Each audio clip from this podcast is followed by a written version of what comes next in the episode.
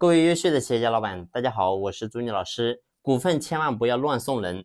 那么最近呢，有很多一些朋友，有一些企业家，然后呢主动联系我说，朱老师，现在呢我们企业遇到一些问题。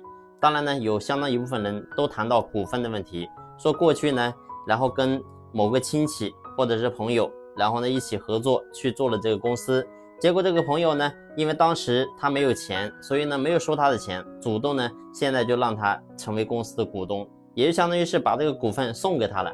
但是现在呢，他做出结果却不能让我满意，但是我又没有办法去怎么样去约束他，或者说呢，还有的一个人呢就直接跟我讲，他说过去呢是一个很好的兄弟，那么他来到公司呢，我不可能说让他给我打工，所以呢就送了他百分之二十的股份。结果呢，到了今天，这个兄弟突然说：“他说我不跟你一起搞了，我要出去单干。”那这个时候呢，我占百分之二十的股份。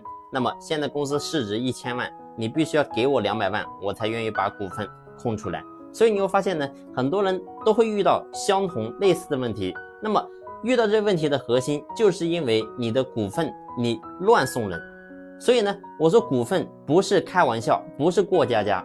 今天是一个商业社会。我经常讲，我说作为一个老板，你必须懂得公私分明，公司就是公司，你就是你，不管说你们股东之间的关系有多好，即使是亲兄弟、亲姐弟也一样的，必须要明确。所以呢，不要在这个地方再犯糊涂。企业做不好，你会发现呢有很多原因，但是呢，往往这个是一个很大的一个方向的一个原因，就是股权，股权是一个根。如果说这个问题你没有设计好，到后面你会发现，企业做的越大，那么问题呢暴露的就越大。所以呢，股份这个问题，作为一个老板，不管说是内部的员工也好，还是说外部的合伙人也好，只要他进来成为公司的股东，你就不要随便乱送给他。那么呢，必须要让他拿钱进来，投资入股。只有让他能够真正把钱交进来，这个人才能真正的心定。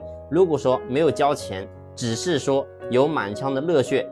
或者说所谓的一些小恩小义、小情怀，你会发现这种关系都没有办法真正持久。而真正能够持久的，一定是利益风险大家都共同承担。只有这样的话呢，你会发现才能够真正的同舟共济，才能够真正的打造利益命运共同体。好了，这期的分享呢就分享到这里，感谢你的用心聆听，谢谢。